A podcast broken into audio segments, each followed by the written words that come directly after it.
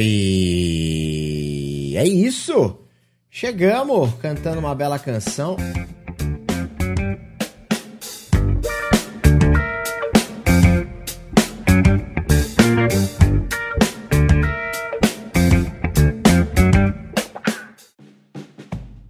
Hoje a nossa ideia aqui nesse maravilhoso Nunca Vi Popular é falar sobre gestão de tempo conversar com, com a Zecão sobre gestão de tempo. Obviamente, é, é, é, a gente sempre faz um comentário outro de RPG, porque é sempre importante, né? Sempre um hobby Justo. de muito gosto.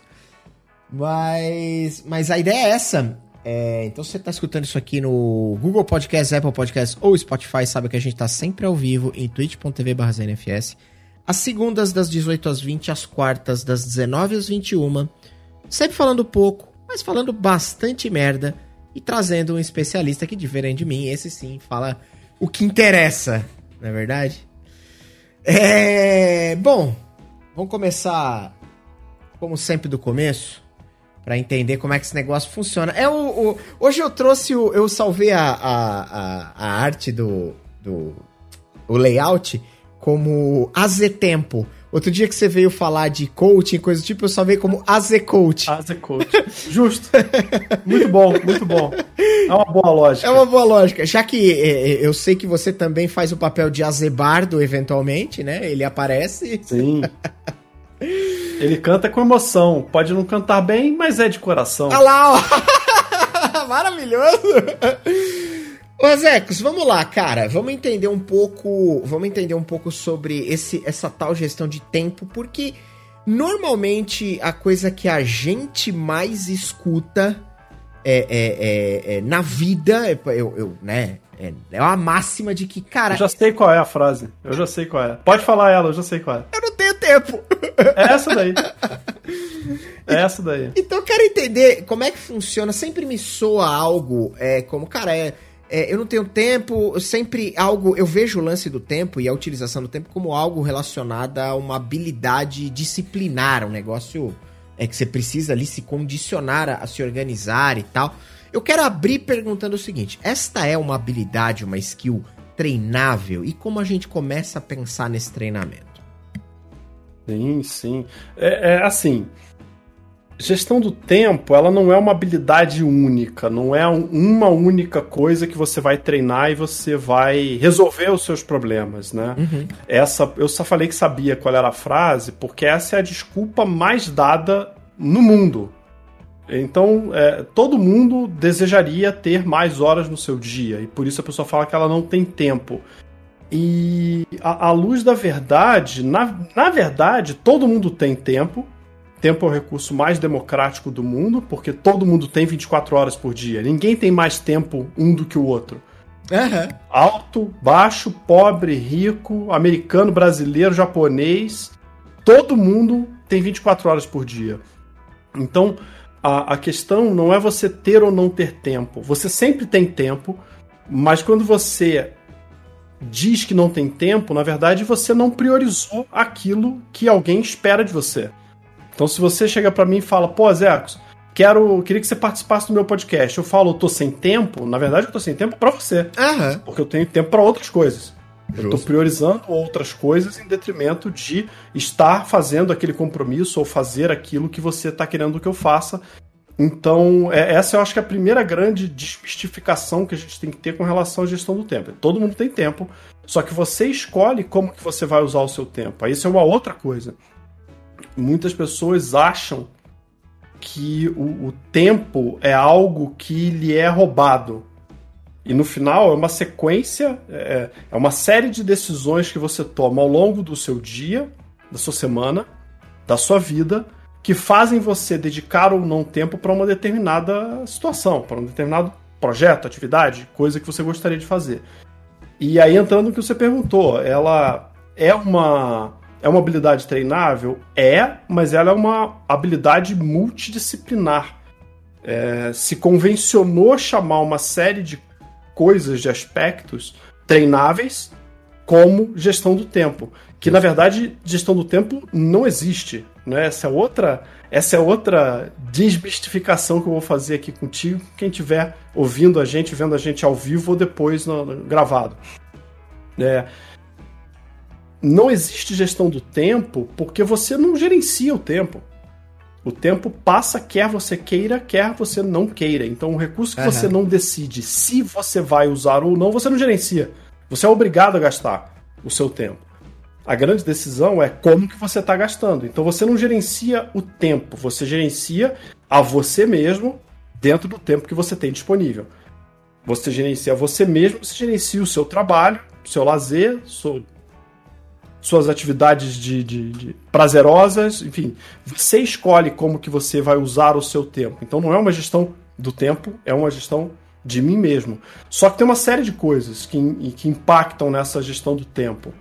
Então é comum, né? Eu trabalho com muita empresa e eu faço treinamento de gestão do tempo, é, eu pergunto, vem cá, o que, vocês estão. O que, que rouba o tempo de vocês aí na empresa? Fala aí. Aí pessoas começam a falar e surgem coisas normalmente muito parecidas. É, tem muita reunião aqui na empresa, muda prioridade toda hora. Eu não tenho planejamento pro dia, eu não consigo me planejar. Eu tenho muito imprevisto ao longo do meu dia, as pessoas me chamam, me atrapalham, é e-mail que chega, ligação que chega. Então tem muita coisa no meio do caminho. Tem planejamento, tem disciplina de execução do planejamento. Não adianta planejar o teu dia e você não executar aquilo que você está uhum. se propondo a planejar. Uhum. É, reunião é um grande ladrão de tempo, é um grande, principalmente em médias e grandes empresas. Cara, reunião é uma praga, porque é, eu já perguntei para grupos de gestores que eu fiz, esse, que eu trabalhei esse tema em treinamento. Quanto tempo, qual é o percentual do seu tempo que você usa com reunião semanalmente? Eu já ouvi números é, de 90%. E, e, não, eu não estou falando do, do, presidente da empresa, estou falando de coordenador, estou falando de gerente, uma camada intermediária de liderança. Então você tem um coordenador que passa 90% do tempo dele em reunião, já é preocupante. E aí eu faço a outra pergunta: qual é o percentual dessas reuniões que são produtivas? E os números são de 50% para baixo. Raríssimas vezes eu ouvi alguém me dizer em treinamento que mais da metade do seu tempo gasto em reunião é produtivo. Cara, então você pega um cara que tem 90% do tempo dele, que é uso com, usado com reunião, 100%, e metade desse tempo é, é, é desperdiçado, então o cara está desperdiçando quase 50% do tempo dele. E qual é a cultura? Da onde vem? Eu, eu, eu, eu, concordo, assim, já escutei muito se falar disso, e, e realmente essa parada de reunião seria a reunião, a, a sei lá, a não é bem a pausa do cafezinho, mas é, é uma forma de você dar uma engambelada no trampo, porque, Azax, eu não consigo entender qual é a, a, a ideia da reunião, tanta reunião, com tão pouca objetividade e com tão pouco ganho, porque, cara, vocês estão reunindo para fazer o quê? E, e, isso é, né? Eu não sei, não sei qual é o teu histórico de trabalho, uhum. mas quem trabalha em reunião que tem em empresa que tem mais de 20 funcionários já deve sofrer com isso. Eu trabalhei muito tempo com publicidade e propaganda, trabalhei com em agência, agência então assim, é, é, tinha reunião para marcar reunião, bicho. Era, vamos marcar Perfeito. essa reunião, chega lá então, pipipi, vamos marcar a reunião, né? Toma aqui a próxima.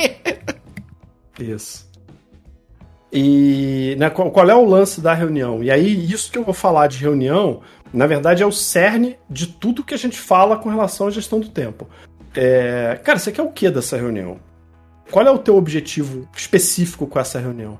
Você quer discutir? Você quer decidir? Você quer apresentar? O que, que você quer extrair dessa reunião? Porque tem reunião, e aí entra na questão de que as pessoas marcam reunião e não param para pensar o que, que ela quer extrair da reunião. Então ela tem um problema e ela sabe que esse problema, uma pessoa, vou dizer, do marketing, tem um problema e ela tem que resolver com pessoas do financeiro, recursos humanos, operações e contabilidade precisa ter essas pessoas envolvidas nesse problema. Então ela nem pensa o que, que ela quer do problema, o que, que ela quer da reunião. Ela simplesmente pega, abre um e-mail, manda um convite de reunião para todo mundo. Mas ela não se prepara, ela não manda uma pauta prévia, ela não sabe o que, que ela quer do final da reunião. Então começa uma reunião sem pé nem cabeça. É, pessoal, pois é, nós estamos com aquele problema lá daquele cliente. E acaba por aí. E a pessoa não sabe o que, como que ela vai conduzir essa reunião para chegar no objetivo que ela tem é, é, em mente. Então começa com a falta de objetividade de quem está marcando a reunião. Você tem que saber o que você quer no final. Porque tem reunião que você vai marcar para ter ideia, para discutir, para debater. Você não quer chegar a um ponto concreto nenhum, mas o simples fato de debater é importante para aquele grupo, para aquele problema, para aquela situação. Beleza. Então você estrutura uma reunião de brainstorming, de debate, de discussão. Mas se você precisa de uma decisão, então você tem que ir melhor preparado para isso. Então é comum uma reunião onde se marca e se deveria chegar a uma decisão, o cara mais importante para tomar a decisão, o diretor, não está na mesa. Então as pessoas falam, falam, falam, falam, falam, faltou o tomador de decisão. Ah, tem que marcar a reunião com ele. Aí você marca uma nova reunião. E aquela reunião de debate é, foi improdutiva ou não atingiu o objetivo. Aí marca a reunião com o diretor duas semanas depois. E aí, quando você o diretor chega no início da reunião e fala, mas aquele negócio assim. Aí a galera, caraca, a gente não pensou nisso, putz. Então toda aquela reunião foi jogada fora e essa aqui já está completamente fora do, do contexto. Então, o, o, o, grande, né, a grande sacada de gestão do tempo é a, a pessoa ter em mente o que, que eu quero extrair de resultado com essa ação, com essa atividade, com essa tarefa, com esse e-mail, com essa reunião, para não jogar tempo fora, porque se eu quero uma reunião de tomada de decisão, eu preciso ter as pessoas importantes na mesa para decidir. Se eu quero uma reunião de discussão, talvez as pessoas mudem, talvez o ambiente mude. A sala que eu vou marcar para fazer essa reunião é diferente de uma sala de tomada de decisão. Talvez o formato seja diferente. Talvez uma reunião de debate eu não preciso ter todo mundo presencial, pode ser online ou vice-versa. Então, grande parte do desperdício do tempo nas empresas com reunião é que as pessoas não sabem o que elas querem da reunião. E aí tem outra ponta, porque tem a ponta de quem marca e tem a ponta de quem vai na reunião. É, é verdade. Quando eu vou no, quando tô em treinamento, as pessoas me falam isso, né? Ah, Luiz, aqui é uma desgraça. Pô, aqui eu passo 60% do meu tempo em reunião. Ah, é? 60% do tempo em reunião? E qual é o percentual disso que é produtivo? Ah, cara, só metade do, só metade do meu tempo em reunião é produtivo, é uma porcaria e tal. Pô, legal. Então, é, quer dizer que você vai a, a, metade das reuniões que você vai, 30% do seu tempo, né? 50% de 60%, um terço do seu tempo, você joga fora com reunião produtiva. É uma porcaria. E vem cá, quando você está numa reunião produtiva, você fica nela? Você permanece numa reunião que você sabe que é improdutiva? Você vai numa reunião que você já sabe que vai ser improdutiva? Porque tem vezes que as pessoas me falam isso. Ah, eu tenho uma reunião toda semana aqui, que é com a minha equipe, né, com a galera do meu setor, que não serve para nada. Aí eu já jogo de volta pro cara, ué, você vai? Você permite que Sim. roubem o seu tempo de forma improdutiva, aí dói. Porque aí a pessoa começa a entender que ela tem que estar no controle da decisão de como ela usa o tempo dela. Eu, quando eu era gestor, eu cansei de interromper reunião, que eu via que não estava produtivo, e falar, pessoal, tô vendo aqui que a gente está discutindo esse negócio, mas está faltando João Pedro Maria. Se João Pedro Maria não está nessa reunião, essa reunião não faz sentido. Vamos, vamos fechar aqui para a gente seguir. Cara, já pedi isso numa boa. E reunião gente graúda dentro da empresa, a galera olha, fica meio assim, porque tem esse esse estigma de que marcou reunião, tem que ir lá, tem que fazer, tem que cumprir o horário toda a reunião. A reunião, ela parece, ela, ela, ela, na minha interpretação, ela causa um, um quando ela soa aos ouvidos, ela parece uma parada muito séria. E é que nem você falou, Isso. a maioria das vezes ela não é tão séria assim. Isso. Eu já tive situação de me mandarem convite de reunião eu olhar e o cara só botou o título, tipo, solução do problema X. Aí eu pego o telefone e digo pro cara, ô, João, vem cá. Essa reunião aqui que você vai, marcou é pra quem? Não, é porque tem aquele problema assim, assim, assado tal. Tá, e exatamente o que, que você espera que eu faça nessa reunião? Aí quando você começa a questionar, aí. É, é porque. É, não, veja bem, é, porque, é, porque, porque, porque, porque o cara começa de muito porquê, uhum. não sabe o que, que ele quer. Porque aí entra num outro ponto. Tem vezes que tem um problema a ser resolvido, e a pessoa prefere é, compartilhar a responsabilidade. Então ela quer botar um monte de gente na mesa para se der algum problema, ah, tava todo mundo na reunião lá. Então ela quer dividir parte da responsabilidade com as outras pessoas e chama um monte de gente, gente que não tem nada a ver. E aí numa dessas me chamavam nessa, nesse, nessa tentativa de me envolver, ah, porque o pessoal lá nessa época era de, de operações. Ah, o pessoal de operações estava sabendo. E eu falava, cara, eu não vou nessa reunião. Faz o seguinte: é, é, vê lá o que vocês têm para debater e me passa a ata depois. Ou Cara, faz o seguinte: é, eu vou recusar, eu clicava no recusar a reunião, mandava, mandava a recusa para ele, vê exatamente o que, que você precisa de mim, me manda, e aí eu vejo se eu vou poder ir nessa reunião, vou ver se eu vou poder te ajudar. Então, eu, eu evitava, cara, e com isso eu evitava dezenas de horas de reunião desnecessária por mês, assim. Eu ganhava muito tempo com isso. Você sabe que você tá, você tá trazendo uma, uma realidade mesmo, especialmente de, de empresas, como você disse, que tem um. Né, não estamos falando de empresas talvez muito pequenas ou, ou, ou empreendedores individuais, porque é uma, uma situação um pouco diferente. Mas, mas em empresas, vai, de médio porte, sei lá, até de pequeno porte, que tenha 20 funcionários, 15 funcionários, você já começa a entrar nessa toada toda. Isso me, me remete a uma das coisas que eu julgo em mim, a, a, assim, um problema gravíssimo, que é uma das coisas até que eu, eu, eu, eu levei pra, pra, pra, pra terapeuta, pra psicóloga, pra ela tentar me ajudar a, a lidar com essa questão, que é a questão do não o, o, o dizer não para alguém é algo que. Eu tenho uma fama histórica que me persegue, que é de ser um cara muito atrasado. E assim, isso me acompanha é, é, na vida. Eu, eu era o cara que chegava atrasado no colégio, na quinta série. E, e, e, quem me levava no colégio era o meu pai. Então, assim, como que eu conseguia atrasar? O meu pai deixava no horário certo. Mas eu parava, batia um papo, tomava uma água, conversava com não sei quem, parava na sala do fulano. E eu chegava todos os dias atrasado.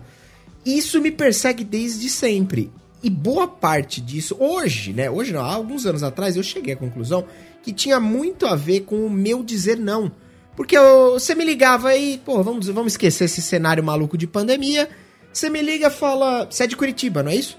Uhum. Eu tô em Curitiba, você me liga e fala, pô, Diego, vamos tomar um chopp? Ah, pô, vamos lá, Zeca, vamos tomar um chopp, bater um papo. Beleza, que horas? Ah, vamos umas oito? Ah, eu falo pra você, tá, vamos às oito. Só que eu sei que eu trabalho até às 7h45. E eu trabalho a uma hora de casa é humanamente impossível chegar às 8. Uhum. E o que acontece? Muitas vezes eu me sabotava e eu sabia que não ia dar certo. Mas eu não quis, porra, Zé, é um cara tão legal, cara. Eu vou falar para ele que 8, não, não vou falar. Eu vou falar na hora, eu falo, puta, atrapalhei aqui um pouquinho, cheguei meia hora atrasado, tudo bem? Ele vai falar que tudo bem, tudo bem. Só que a forma errada de se resolver essa questão, a forma certa é falar, Zé, vamos uhum. marcar as 9, cara, vamos marcar as 9 e meia, sei lá, coisa do tipo. Mas sexo, eu demorei 25 anos para chegar a essa conclusão, por mais óbvia que ela seja. E a minha pergunta para você é: isso é muito comum? Você presencia muito, muito isso? Muito, muito. E qual é a saída? É... Qual, é, qual é a forma de indicação que você dá para essas pessoas que acabam sofrendo com isso? É, a gente tem que dar um passo, um, um passo anterior, né? Show. Que aí é, é a priorização, que para mim é a, a, pedra fundamental onde se sustenta toda a tua gestão do tempo. É, eu, não, eu, não, sei, você não consegue mostrar aí pra galera, né? O quê? Algum material, uma tela. Uh, cara, consigo, consigo, galera... consigo. Eu tenho, eu assim, tenho... A gente, a gente tá falando também numa mídia onde as pessoas vão só ouvir. É. Então as pessoas vão, vão acompanhar comigo aqui porque eu vou descrever direitinho. Então beleza, manda lá. Você é, é mais de RPG, porra. É lógico que você vai descrever é, direitinho. Pois é, é um negócio, são quatro quadrados, cara. É muito fácil, muito simples pensa o seguinte: quando você fala de priorização, tem, tem um monte de, de, de metodologias de priorização. Inclusive de autores famosos brasileiros que tentaram inventar versões disso que eu vou passar para você, mas no final é priorizar é você escolher o que, que você vai fazer e também o que você vai deixar de fazer. Porque a gente precisa ter o desapego e o entendimento de que quando eu estou fazendo algo, eu não estou fazendo outro algo. Justo. Né? Tem que desmistificar o tal do multitarefa. Isso já está mais do que provado que o nosso cérebro tem uma limitação na, na capacidade de concentração ou divisão da atenção entre muitas atividades. É o caso, por exemplo, de você tentar escrever um e-mail e falar no telefone ao mesmo tempo. O que normalmente acontece é você para de escrever, fica com a mão no teu teclado e ouvindo a pessoa, ou você para de prestar atenção na pessoa completamente para escrever o teu e-mail. Isso pelo simples fato de que você está usando as, os mesmos centros do teu cérebro, né, as mesmas áreas do cérebro, para uma atividade complexa que é a comunicação. Então, é, é, muito difícil você fazer isso. Eu, eu, conheci um cara que fazia isso com maestria. Eu tive um chefe que fazia isso com maestria. O cara era um ninja, assim. Ele, a gente estava em reunião e o pau quebrando e ele lá no, no notebook dele, pá, pá, pá, pá, pá, pá, e o pau quebrando. Daqui a pouco ele virava do nada e falava: Não, isso aí que você falou não tem, não faz sentido. Por causa disso, disso, disso, e ele falou isso, e ela falou aquilo, e a gente olhava pro cara e falava: Caraca, maluco, mas. Você nem tava aí. Que você, a gente jurava que você tava. E eu, na reunião, com o notebook, recebendo e-mail dele, ele era meu chefe, recebendo e-mail dele, tipo, ó, oh, Luiz, dá uma olhada nisso, só faz isso aqui. E daqui a pouco ele fazia uma parte, tipo, cirúrgico que ninguém que estava participando da discussão conseguia fazer. Ele falava, ó, tem isso, isso, isso. Mas esse cara foi o único em 20 anos de carreira que eu encontrei que fazia isso com maestria. E normalmente as pessoas normais, esse cara não era normal, é, era um excelente gestor, mas ele tinha essa capacidade sobre-humana. A gente não consegue dividir a atenção em muitas coisas. Então, priorizar é escolher fazer algo em detrimento de todo o resto. Beleza. Para você decidir o que é prioritário ou não, você tem que levar em consideração dois fatores. Primeiro, importância. Importante é tudo aquilo que te ajuda a atingir resultado. E urgência. Urgência é prazo. Nem tudo que é urgente é importante, nem tudo que é importante é urgente, né? Então você tem. Quando você bota isso num eixo cartesiano, né? No, no eixo da vertical a importância e no eixo horizontal a urgência, no, no, canto superior direito desse gráfico cartesiano, a gente tem as atividades que a gente chama de quadrante A. Né? Essa metodologia é a, a, a matriz de Eisenhower, a matriz ABCD. Porque são quatro prioridades. Então, quadrante A é tudo que é ao mesmo tempo importante e urgente. Esse tipo de atividade você vai fazer agora, porque te ajuda a atingir resultado e tem pouco prazo. Se o prazo está curto, é porque tem alguém esperando. Se tem alguém esperando, esse cara está te cobrando. Você vai fazer esse negócio. E isso tem que ser a tua prioridade do dia para você executar. O problema não começa aí. O problema começa no quadrante B, que são as atividades do canto superior esquerdo. Tem alta importância, mas tem baixa urgência. Essas, normalmente, as atividades importantes, elas não nascem urgentes. É, é, porque são atividades complexas, são atividades que demandam negociação, concentração, análise, blá blá blá. É, você normalmente tem as atividades importantes, elas aparecem para você não urgentes. O que acontece é, a gente não trabalha na atividade importante, pouco urgente, a tempo, e ela se torna urgente. Ela pula para o quadrante A. E aí, quando eu pulo pro quadrante A, essa atividade pula pro quadrante A, as pessoas tão, começam a me cobrar, eu começo a fazer o um negócio correndo. E quando eu faço um negócio complexo correndo, normalmente a qualidade desse trabalho cai. Então, o quadrante B, eu tenho que programar no meu dia tempo para fazer quadrante B. Porque se eu não trabalho a tempo, ela muda pro quadrante A. E aí a gente entra no outro quadrante, que é o quadrante C, que é o canto inferior direito que tem baixa importância e tem uma alta urgência. Essas atividades são as picuinhas que as pessoas te pedem o tempo todo. Vem um negocinho pra mim, faz isso aqui, isso aqui, liga mim. O cara manda uma mensagem de WhatsApp e quer resposta imediata, fica te enchendo o saco, mas não é importante. Esse troço não te ajuda, não ajuda você a atingir resultado, pode ajudar ele.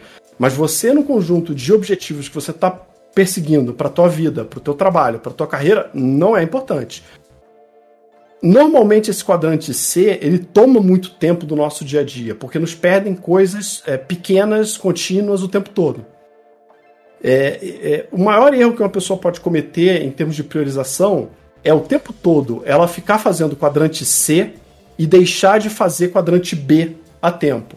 Lembra que o quadrante A a gente vai fazer porque se é importante, tem um impacto maior, é urgente, tem um monte de gente me cobrando, então a gente vai fazer. O maior erro que você pode cometer é ficar trabalhando nas picuinhas o dia inteiro e deixar o quadrante B para outro dia, outro dia, outro dia, ele pula para o quadrante A, se torna urgente, e aí você passa o dia inteiro trabalhando no quadrante A e no quadrante C, que são as urgências, sem dedicar tempo para o quadrante B, que é o importante, ele vira A, e o cara passa o dia inteiro apagando incêndio. Porque ele está apagando os incêndios das coisas importantes que ele não resolveu a tempo, junto com os imprevistos que caem na, no colo dele, que são os quadrantes C que ele tem que lidar. Então, a, a, a, a maior parte é a provocação que eu faço nos, nos meus treinamentos. Você acha que você vai progredir na sua vida, na sua carreira, vai ganhar aumento, vai ser promovido, resolvendo coisa importante que dá resultado correndo, entregando as paradas de qualquer jeito, porque não vai. Você não vai entregar o melhor resultado que você poderia entregar fazendo as coisas correndo. Você teve dois meses para preparar o projeto, cara. Você resolveu trabalhar nele nos últimos dois dias. Não vai sair com a mesma qualidade. E isso não vai te dar projeção, não vai te dar bons resultados, você não vai poder encher a boca para o seu chefe ou para outra empresa, não vai botar um resultado bacana no teu currículo ou não vai melhorar um resultado na tua própria empresa. Então, é, quando a gente fala do saber dizer não, por isso que eu voltei na priorização, a gente tem que ter muito claro quais são os objetivos que eu estou querendo atingir essa semana, esse mês, na minha vida, na minha carreira, na minha vida pessoal. Isso, isso é um conceito que se aplica não só para trabalho, se aplica para a vida. Cara, se uhum. você ter um relacionamento saudável com a sua namorada, com o seu namorado, com a sua esposa, marido, com o seu filho, filha, é, se isso é importante para você, isso é prioritário para você, então você encontra tempo para isso. Você não vai negligenciar é, ter um tempo com teu filho, com a tua namorada, você não vai deixar de dedicar tempo porque você está trabalhando em picuinha. Esse é o ponto que as pessoas muitas vezes não entendem. Tem vezes que as pessoas abrem mão da sua vida pessoal, do seu tempo com as pessoas que amam, tempo de exercício físico, que é cuidar da saúde, tempo de estudo, tempo de descanso, para ficar resolvendo o quadrante C, que, não, que ela não, não é o resultado que ela vai encher a boca e levar ela a ser promovida, não é um negócio que vai dar grandes passos de carreira, mas só pelo fato de que ela não quer dizer não para o chefe, ela não quer dizer não para um cliente, ela não quer dizer não para um colega. Então ela trabalha até mais tarde, leva trabalho para casa no fim de semana para resolver coisas que não ajudam ela a ir para frente. Mas por quê? Aí eu vou, vou, vou pegar. E essa noção da priorização ela é crucial para tudo. Para tudo. Por exemplo, reunião. Cara, qual é a importância dessa reunião para resolver esse problema? O quanto que essa reunião ajuda a resolver o problema? Porque se ela está diretamente ligada à resolução de um problema importante, de algo importante, ela é importante. Beleza. Então eu vou dedicar tempo para ela. Se não, então talvez eu nem faça a reunião. Talvez eu, nem, eu vou encontrar uma outra maneira. É. Né? A pergunta é como que eu posso resolver esse problema da melhor forma possível? Melhor forma em termos de, de eficiência, do bom uso do tempo, eficácia, que é atingir o resultado que eu quero, e a efetividade, que é ser eficaz sendo eficiente. Ou seja, qual é o objetivo que eu quero da reunião? E aí entra no, no saber dizer não. Quando eu recebo um, um, pedido de um colega, de uma pessoa, e eu é, é, sei o que, que eu preciso atingir no dia de hoje, na semana de hoje, nesse ano, eu vejo que esse pedido que essa pessoa está me trazendo, no prazo que ela está pedindo, ela conflita com outras atividades que eu já deveria estar fazendo, aí fica mais fácil. Aí eu entendo que eu tenho que dizer não, em primeiro lugar. Eu entendo que eu preciso dizer não para essa pessoa, para essa atividade, e aí eu vou negociar. E o não, você negocia você começa a trabalhar esse não no prazo. Porque uma coisa é o Diego me, me pede, me manda mensagem no Twitter falando: Azecos, quero fazer um podcast contigo. Quanto? Hoje. Sim. Vou falar, pô, Diego, hoje não dá, né, cara? Hoje eu não vou poder. Uhum. Podemos marcar para daqui a dois meses? Que é a história dessa nossa conversa aqui. Ela Sim. nasceu há muitas semanas atrás. Uhum. Então, eu, eu trabalho isso no prazo. Então, por exemplo, né, esse exemplo do colega que fala: puxa vida, é, eu tenho. É, pô, vamos nos encontrar às oito? Se você não tem, aí entra nas outras questões de gestão do tempo, que é planejamento. Cara, eu preciso ter um controle sobre a minha agenda. Eu não posso não ter registrado quais são os meus horários. Né? E, e, e aí, se eu dou sim para um compromisso que eu já sei de antemão que eu não vou poder furar, eu tô só adiando o problema. Eu prefiro te dizer não agora do que ter que dar desculpa depois. A frase que eu, que eu gosto de usar em treinamento é: eu prefiro o não verdadeiro do que o sim mentiroso. Eu prefiro chegar para você e falar: puxa, Diego, cara, às oito eu não vou poder. Porque eu tô em trânsito ainda, eu, eu saio 15 para as 8 do trabalho e eu não sei se eu vou chegar a tempo. Então, podemos marcar às 9? Cara, é assim que a gente trabalha o não. É sugerindo prazo, é sugerindo novas datas. Aí você vai falar, puxa, Zecos, mas não posso às 9, cara, vai ter que ser às 8. Eu falo, puxa, então, cara, às 8 eu não vou poder te atender. Porque nesse prazo eu não posso atender. Então você você diz não demonstrando para a pessoa que você quer atender ela, que você quer ajudar a ela. E eu já falei para chefe meu, inclusive, não, isso tem que fazer isso tudo hoje. Eu falei para ele, chefe, é o seguinte, cara, tem duas atividades aqui. É, se eu te falar que eu consigo entregar as duas hoje, eu tô mentindo, porque não dá.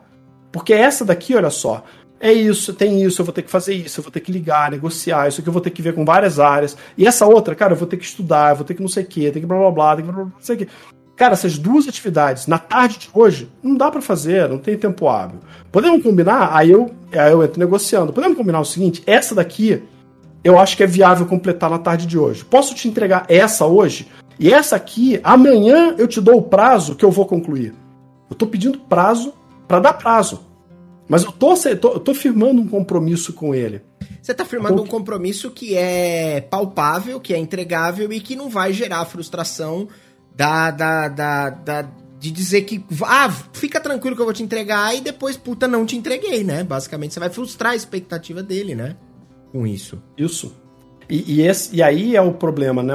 Uma grande parte, ou um grande motivo pelo qual as pessoas têm dificuldade em dizer não, é o medo de desagradar o outro puxa, cara, o Diego é um cara tão bacana, ele sempre me ajuda quando ele, ele me pede. Agora ele tá me pedindo essa tarefa aqui, ele tá falando que é pra tarde de hoje.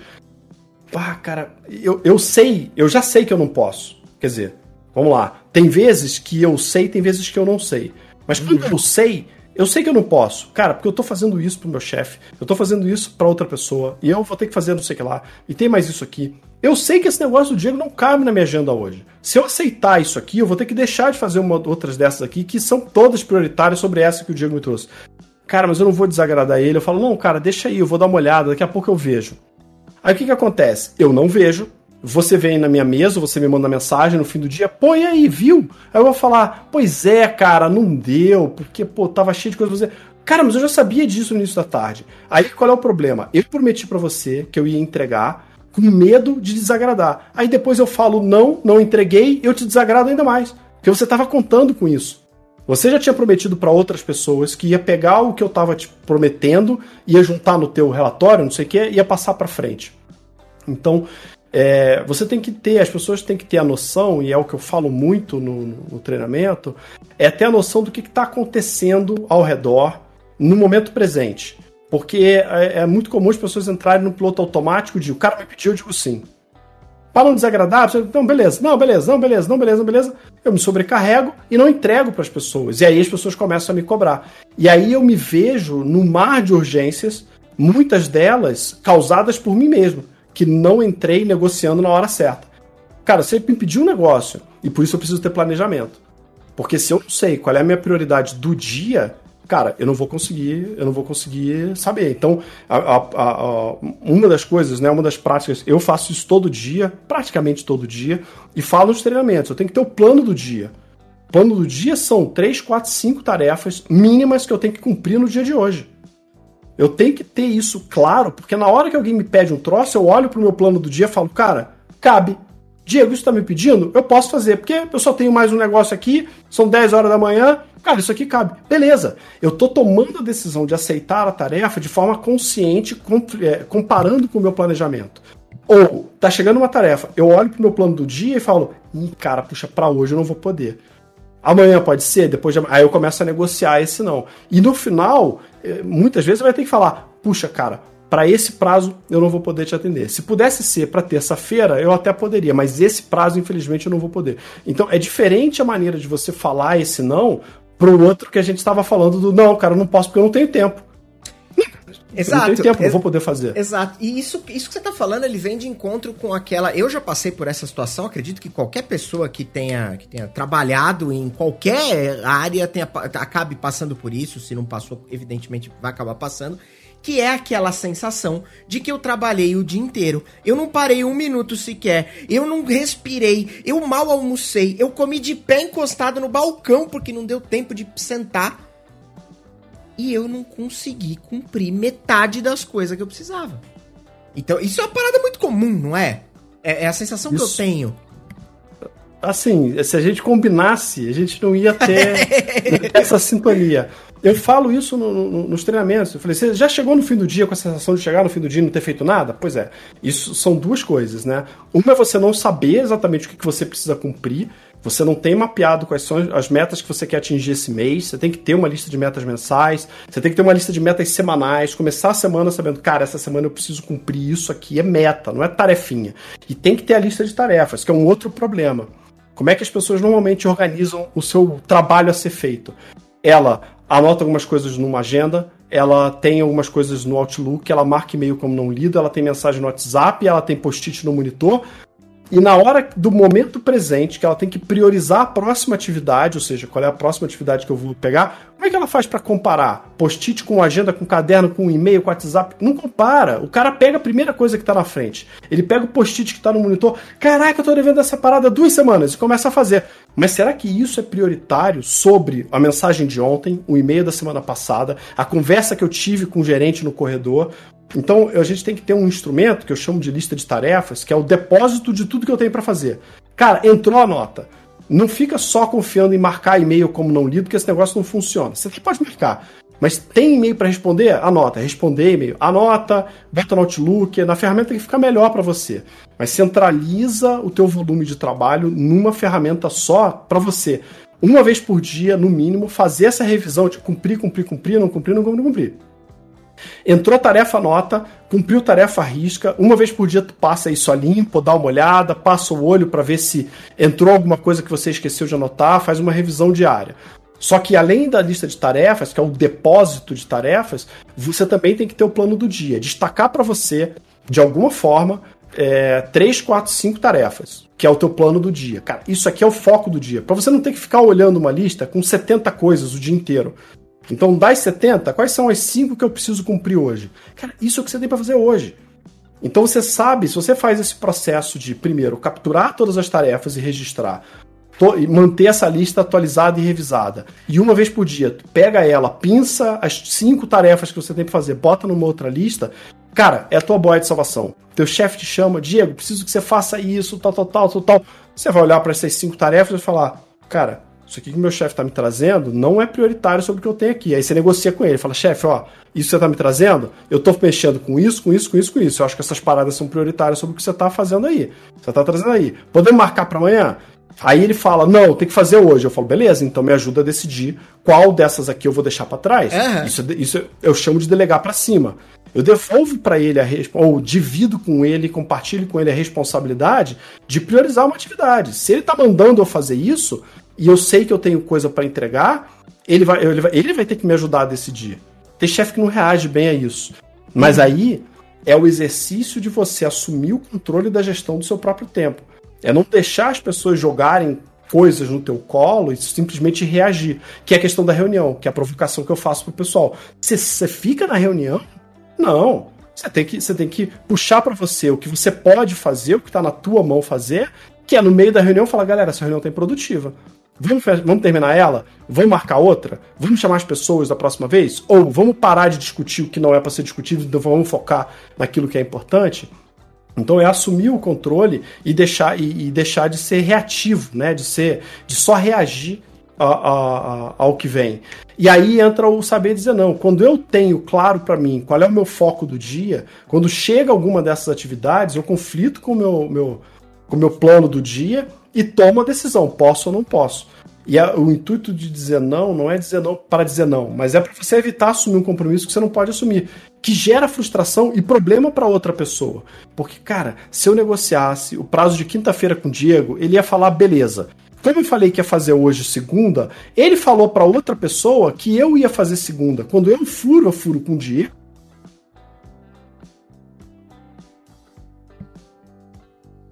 Então eu, é, eu preciso dar o, o, não verdadeiro se eu julgar que, que eu não, não, não tenho condições. E aí entra no que você falou, né?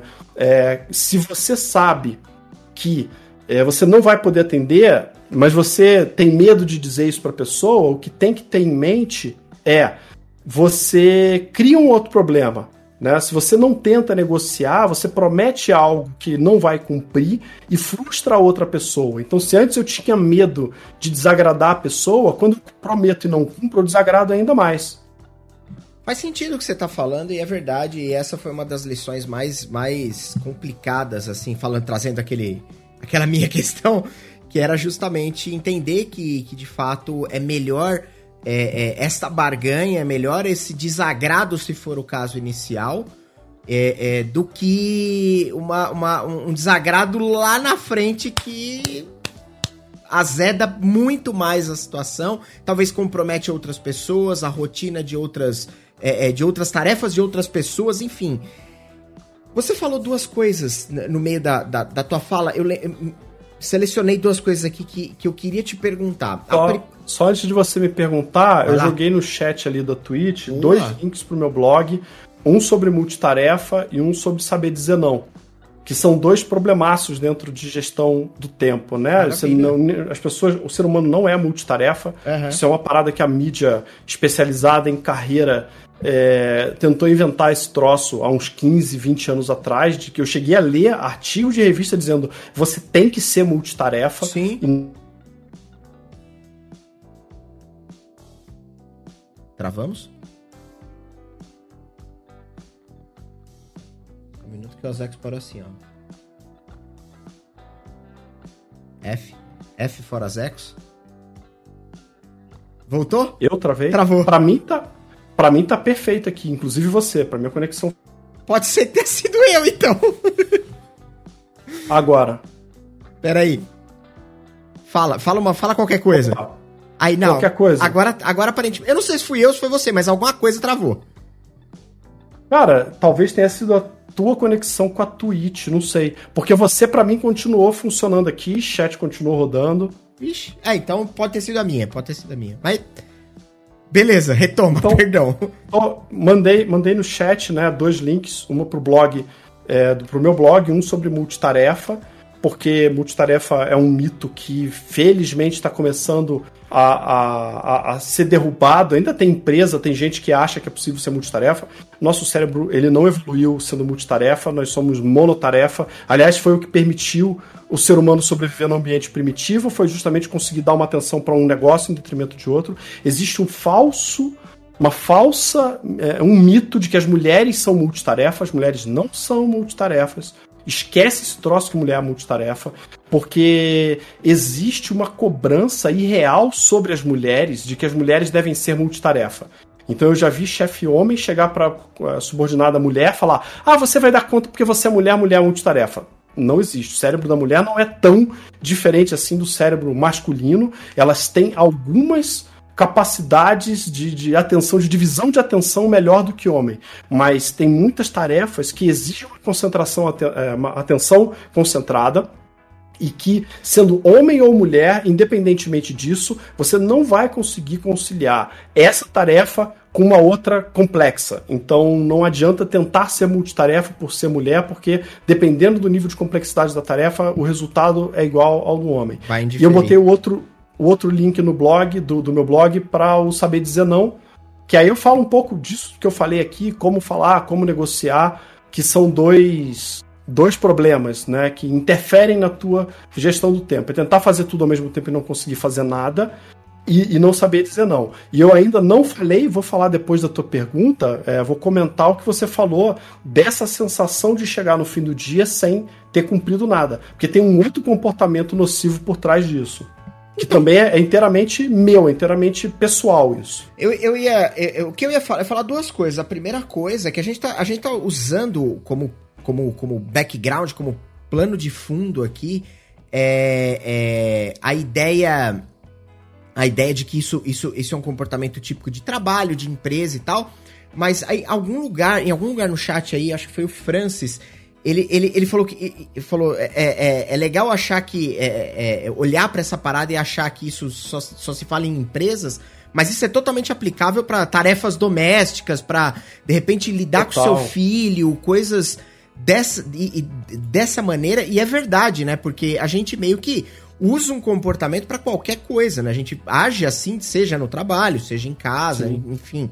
E, e, e, esse, esse lance de gerir o tempo, ele é totalmente importante, inclusive em casa, porque senão é o que você falou. Puta, eu tenho filho, eu tenho uma esposa, mas eu não vou dar prioridade para eles, então basicamente você vai desconstruindo esse laço que você tem, né? Sim. Enfim.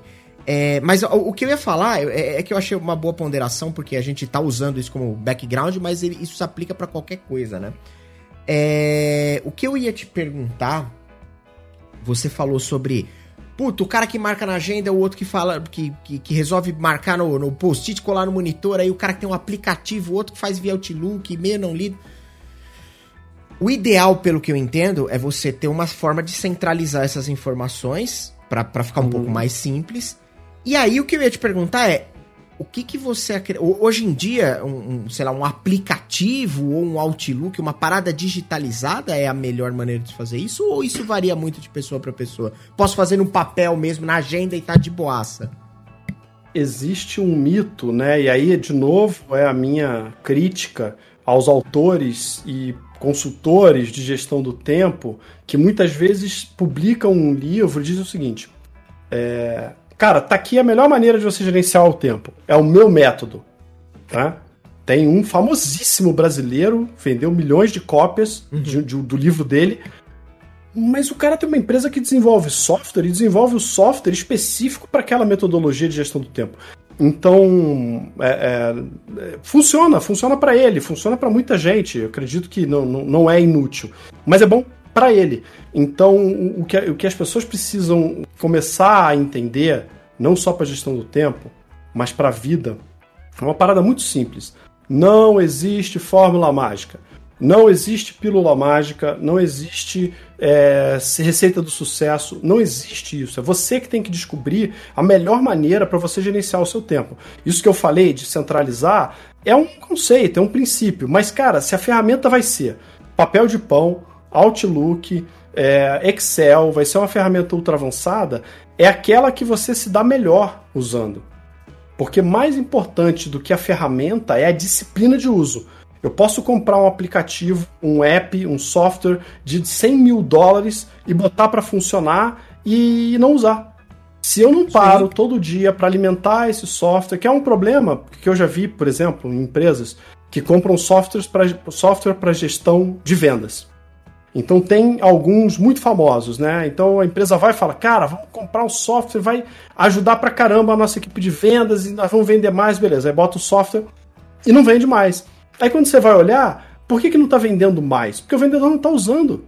Porque o vendedor está na rua vendendo e ele não quer parar para ficar registrando o nome do cliente que ele visitou. Ele não quer fazer esse troço. Sim. Isso ajudaria o processo como um todo. Mas se o cara não bota as informações no software, o software é inútil. Então, é, cara, tem vários softwares bacanas que você pode usar. Por exemplo, o Trello é um bom. Eu uso o Miro, que é uma plataforma de, é, de, de, de, de, quadro branco que você pode botar post-it, não sei o uhum. quê. E ele, te, ele tem uma listinha, que é uma listinha de, de itens que eu uso como a minha lista de tarefas. Tudo que é tarefa eu coloco ali. Então eu já uso a parte visual do Miro e uso a parte de tarefinhas para registrar tarefa. Cara, usei muito tempo a caderno, a agenda, numa época que eu trabalhava no mesmo escritório, parado no mesmo lugar. Gostava de escrever as coisas, gostava da sensação de riscar tarefa cumprida, de pegar a caneta uhum. e riscar essa filha da mãe foi embora. É, quando eu passei a trabalhar como consultor, eu tinha um estilo de vida mais móvel, mais mobile, então eu passei a adotar um arquivo de texto que eu botava no meu Dropbox, então eu abri o notebook, estava sincronizado, eu não tinha ainda aplicativo, talvez eu usasse, se existisse o Miro na época, talvez eu já estivesse usando, que hoje tem Miro Mobile, então, eu, mas eu usei até, sei lá, cara, seis meses atrás, eu usava o arquivo de texto do Windows. Parada simples, rápida, leve, atualiza rápido, é, mas eu usava esse negócio todo dia. Então, mais importante do que a ferramenta é o hábito de uso dela não tem, não tem uma melhor ferramenta, a melhor ferramenta é aquela que você usa melhor. Mas tem a pior ferramenta, que é você não anotar em lugar nenhum e tentar guardar tudo na cabeça. A cabeça Aí vai falhar, a receita né? não vai falhar. O nosso cérebro é um processador. É um excelente processador, mas ele não é um bom armazenador. Então é uma das fontes de estresse que as pessoas passam no dia a dia é isso. É o cara tá é, almoçando ele, putz, eu tenho que falar com o João. Putz, eu tenho que falar com o Diego. Pá, eu tenho que mandar aquele e-mail. E o cara tá se pré-ocupando. Ele tá ocupando a cabeça dele antes da hora. Se ele tem um sistema, se você tem um sistema de todo dia capturar tarefa, botar no teu, na tua ferramenta, todo dia parar, olhar, decidir tua prioridade, você sabe que você já registrou isso no lugar. Pô, eu tenho que falar com o João. É, pois é, mas já tá lá anotado. Eu não preciso me preocupar porque eu sei que o meu sistema tá é, no meu sistema, né? Pode ser um sistema software, pode ser um sistema de papel. Na minha sistemática está anotada e em algum momento eu vou topar com essa tarefa de novo. Beleza, pronto. E, e aí não passa pela ansiedade de querer ficar guardando 300 coisas na cabeça, esquecendo e depois se punindo porque esqueceu de fazer alguma coisa. Tem que tirar da cabeça, botar no papel, no, na ferramenta, e olhar a ferramenta, priorizar e executar. Tem uma outra parada que eu queria que eu queria trazer para essa nossa conversa, que essa daqui ela com certeza vai dar um bom pano para manga, que é o quê? Hoje em dia, é uma das coisas que me parecem ser um desses grandes agentes de roubo de tempo e de e de e, e que acabam motivando uma procrastinação muito grande é, são esses, esses meios digitais comuns que a gente está acostumado. Então, redes sociais, os próprios celulares, né? Porque aqui, os celulares de hoje em dia, a gente coloca um puta joguinho legal aqui e dá para passar um tempão se você realmente se dedicar nisso né? Comparado ao que a gente tinha de celular, sei lá, 10 anos atrás, né? Puta, mais até, tipo, é, era um negócio inviável. Hoje em dia, você tem um puta de, um, de, uma forma de jogar, você tem uma puta de uma forma de estar interagindo e conectado com pessoas o tempo inteiro. Se, e se você meio. Porque o negócio é tão maluco. Porque todo mundo sabe que se eu sentar na frente do Twitter, eu vou ficar duas horas ali. Isso é fato. Uhum. E aí, eu falo, porra, eu não posso fazer isso. Mas às vezes você tá. Você, puta, beleza, sentei. Isso aconteceu comigo várias vezes. São só compartilhando experiências pessoais aqui. Sento, começo lá a fazer alguma coisa, papapá, daqui a pouco eu falo, putz. Deixa eu ver aqui, deixa eu abrir o. Ah, beleza, deu uma baixada, já resolvi uma parte das coisas. Eu vou, eu vou, dar uma entradinha aqui no Facebook para dar uma olhada. Pra gastar o, o, os olhos olhando para qualquer bobagem. Eu começo, e eu começo a rolar. Eu clico no fulano. E aí eu entro no ciclano. E aí eu... Meia hora, uma hora vai fácil. Nossa, Zé, é. bobeou. Bobeou, passou uma horinha assim, ó, no fio do bigode. Porque o, o, negócio é louco. Se você sentar pra trampar, meu amigo, chega, chega o Natal, mas não passa uma hora.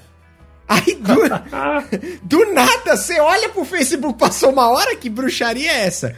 Como é, é, lidar, como se relacionar com essa, com as redes sociais, com os meios digitais, com a forma de consumir esse conteúdo, com a forma de se entreter, com jogos, com tantas coisas que são capazes de roubar seu tempo de maneira tão Sim. competentes. Primeiro, assim, já vou deixar uma dica na largada. Quem não viu, veja na Netflix tem um documentário chamado Dilema das Redes. Justo. Assista.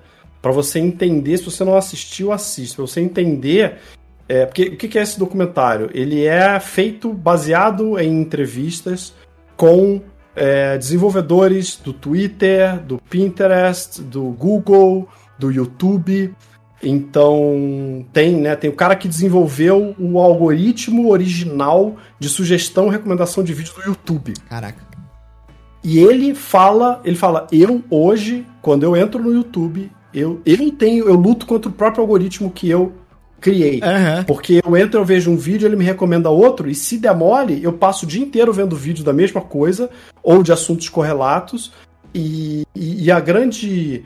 Né, o, um dos grandes é, é, aprendizados, né, o, o, vamos lá, morais da história que esse, que esse documentário traz é, cara, é, essas redes elas ganham dinheiro com a tua permanência naquela rede. Então o objetivo é fazer com que você fique naquela rede, gastando teu tempo naquela rede porque eles vendem isso para anunciantes.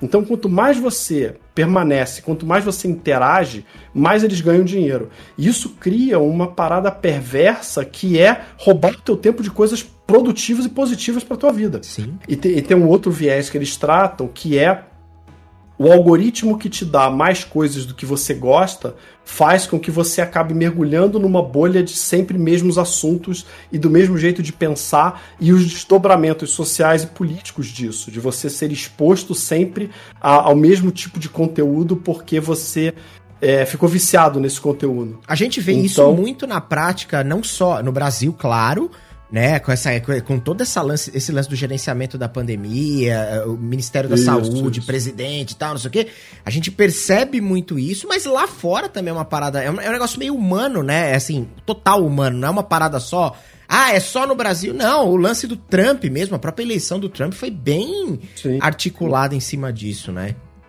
No documentário eles trazem uma, uma, uma historinha fictícia que vai rodando em paralelo com os depoimentos reais e eles mostram na prática como é que funciona isso. Né? Eles explicam um conceito e mostram na historinha fictícia como é que ela funciona. Então eles ficam alternando o conceito real com o, o impacto disso numa fictícia, né? Numa vida de um menino, deve uhum. ter, sei lá, 15 anos, uma história fictícia.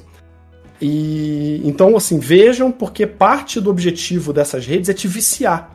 Então, todo. E no final, vou dar um spoiler, no final, o, o repórter faz a mesma pergunta para todos eles. Cara, e é isso que você me perguntou, e aí, como é que você controla isso? Então, é, alguns falam coisas do tipo, cara, meus filhos não usam rede social, meus filhos não têm, meu filho de 5 anos não tem acesso a tablet, não tem acesso. Então, assim, os caras que desenvolvem aplicativos para viciar você na rede social não permitem que os seus filhos ou eles mesmos, as esposas, usem. Outra coisa que todos eles falaram, e eu dei risada é de felicidade quando eu vi isso, porque eu já falava isso nos meus treinamentos. Desliga as notificações de rede social do teu celular desliga. Então, assim, não, não bota configurado para é, quando você receber um like no Twitter pintar a notificação. Porque o que acontece? Isso é uma interrupção no teu dia, na tua concentração. Você está fazendo uma parada, vem uma notificação de que alguém curtiu sua foto, comentou sua foto. Você para o que você está fazendo para ir ver o outro negócio. E aí você entra no, no buraco do coelho. Porque aí você começa, aí vê um like, aí você interage com a pessoa, aí a pessoa te responde, aí a pessoa já te manda um link, ou você já entra na, na plataforma e aí você entrou. Deixou de fazer algo, eh, priorizou a rede social em detrimento do que você estava fazendo. Então todos eles são unânimes em falar desliga as notificações de rede social do teu celular, quanto menos melhor, né? Aí entra na questão da tua gestão da atenção é você não permitir que a tua atenção seja direcionada de um ponto para o outro de forma inconsciente. Então, né, como gerenciar isso? O que, que eu gosto de fazer? Eu também tenho meus momentos que eu estou trabalhando aqui, pandemia, 100% aqui, nesse ambiente, e me dá uma vontade, pô, vou entrar no Twitter, beleza. Como é que tá meu plano do dia? Meu plano do dia tá em dia, eu tenho tempo para cumprir tudo, como é que tá? E, cara, isso aqui não, isso aqui eu tenho que fazer agora. Então eu, antes de passar para rede social, eu me imponho um pedágio de passar pelo meu plano do dia para ver se eu posso ou não. O, o, o, a rede social, o Twitter, é prioritário sobre isso que eu tô fazendo agora? Eu vou ter essa prioridade? Eu posso olhar pro plano do dia e falar, não, pô, se tá, não, tá em dia, tá tranquilo, eu quero dar uma passada, quero ver, tô com, sei lá, é, quero ver se teve alguma reação a um post que eu fiz hoje. Beleza, dou uma olhada. É, você pode se fazer, eu não faço, mas que para mim pelo menos não funciona. Cara, é 20 minutos. São é, 7h20 da noite. 7h40 eu vou sair do Twitter. Então eu me imponho um limite de tempo. Então eu checo antes a necessidade, a possibilidade Posso ir ou não? Vou me dar esse, esse período? Beleza. Qual é o limite de tempo? 7h40. Quando você faz esse compromisso contigo, você já gera um alerta, né, um nível de consciência de, cara, são 7h30, são 7h38, deu 7h40. Cara, acabou o meu compromisso. E aí você limita o teu tempo de, de, exposição naquela rede. Mas a gente tem que estar muito consciente, Diego, porque essas redes são construídas para nos viciar inclusive quimicamente, porque quando você recebe um like, o teu corpo, é, teu cérebro, né, manda ou, ou sugere a produção de é, endorfina, de dopamina, de serotonina, que são substâncias que nos dão prazer, nos dão a sensação de recompensa prazerosa por algo que a gente fez. E isso faz com que a gente tenha vontade de voltar naquela rede, voltar naquele post, voltar a interagir. Então a gente tem que tomar cuidado porque existem, por exemplo, Vou dar um outro exemplo de videogame. Uhum. Candy Crush. Candy Crush, quando surgiu, ele foi uma febre, eu não sei, eu nunca joguei esse negócio. Eu sei o que, que é, mas eu nunca nem tive coragem de começar a jogar, porque eu não sou jogador de mobile, primeiro de tudo, e segundo, porque quando eu comecei a ler sobre a febre do Candy Crush, e eu tinha na, na empresa que eu trabalhava na época, e eu sou gamer desde sempre, eu jogo videogame desde os 9 anos de idade. Uhum. E eu e eu reconheço no olhar um gamer.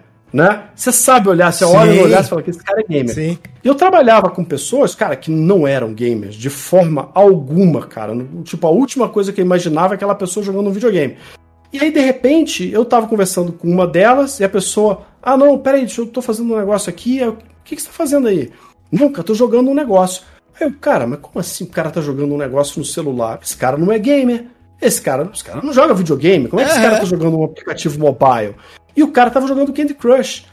E aí, o que, que eu entendi, né? Que, primeiro, tem a diferença do gamer PC console pro gamer mobile, são dois universos completamente diferentes. Mas aí eu fui atrás do que, que era esse tal de Candy Crush, a pessoa me mostrou, eu olhei, cara, interessante.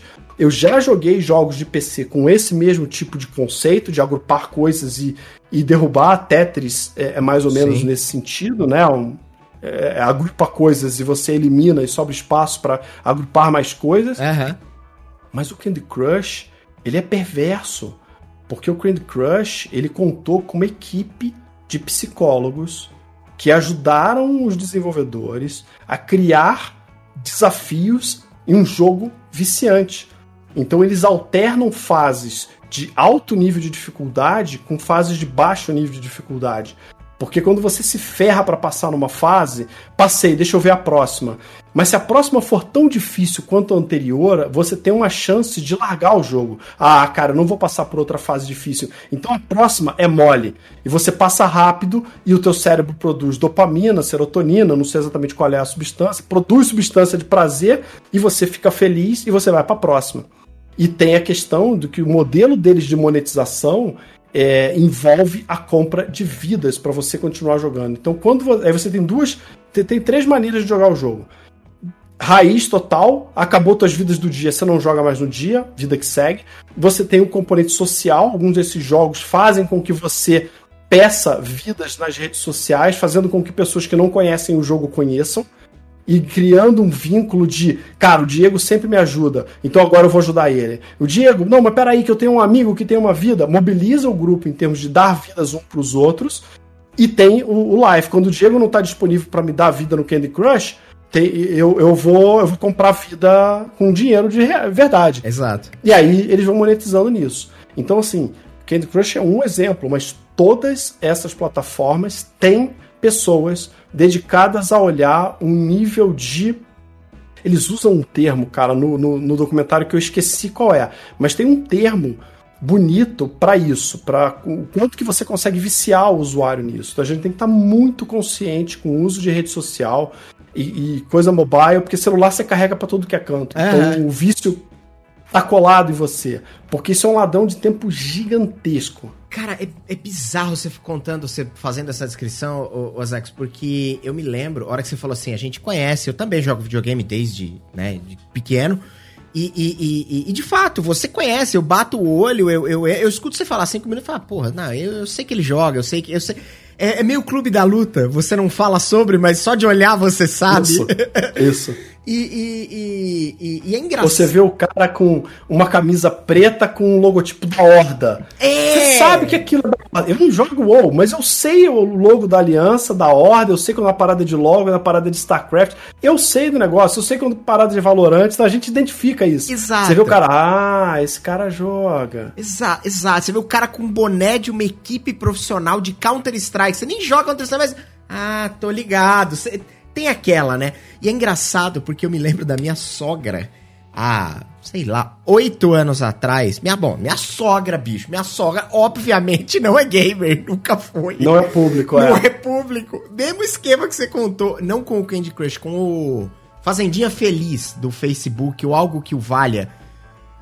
Bicho, que loucura que era aquilo! Porque ela não conseguia. Ela teve uma época que ela não saía de casa, porque era no PC, né? Ela jogava no computador uhum.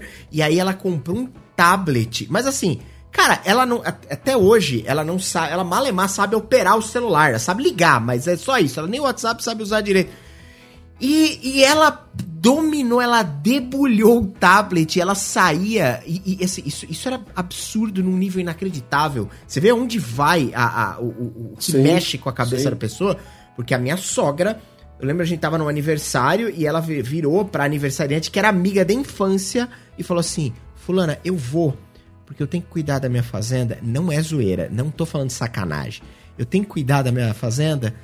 E o fulaninho, que é o prefeito da cidade, vai dar uma festa hoje à noite que dobra o número de cenoura que nós vamos ganhar. E eu preciso ir. A hora que eu escutei essa porra, eu falei, mano, essa não pode tá... Eu falei, Rebeca, minha esposa, falei, isso é vício. Cara, isso, é vício, isso aqui isso é não tá certo. Isso é vício, é. É a gente sabe, louco, né? Cara. A gente sabe reconhecer um cara viciado em videogame. Sabe? sabe reconhecer. É como é. você disse, eu já eu tenho. Se eu der um barra play de lá no meu boneco do World of Warcraft, tem muitas mil horas ali, né? Então eu olho pra um cara desse, eu sei como ele. Como ele age também, né? É muito louco, cara. Deus, Não, quem nunca viciou, a gente aqui, quem tá ouvindo, quem tá no chat, quem nunca viciou no videogame, que atire o primeiro, é o primeiro controle, é. né? Que o mouse.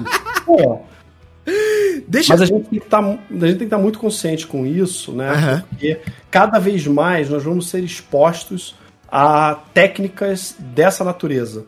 É, de, de capturar a tua atenção e fazer com que você permaneça naquele assunto por mais tempo. E isso né, tem todos esses desdobramentos do que, que os algoritmos estão fazendo as pessoas acreditarem, inclusive em coisas extremamente é, inverossímeis, como terraplanismo, é, e que parece que o movimento, o movimento dessa natureza só cresce porque o cara, ele, ao começar a ver isso e acreditar, ele vê mais e aparece mais para ele. Quanto mais ele vê, isso reforça Sim. essa crença errada e ele não é mais exposto a, ao contraponto daquilo que ele está vendo.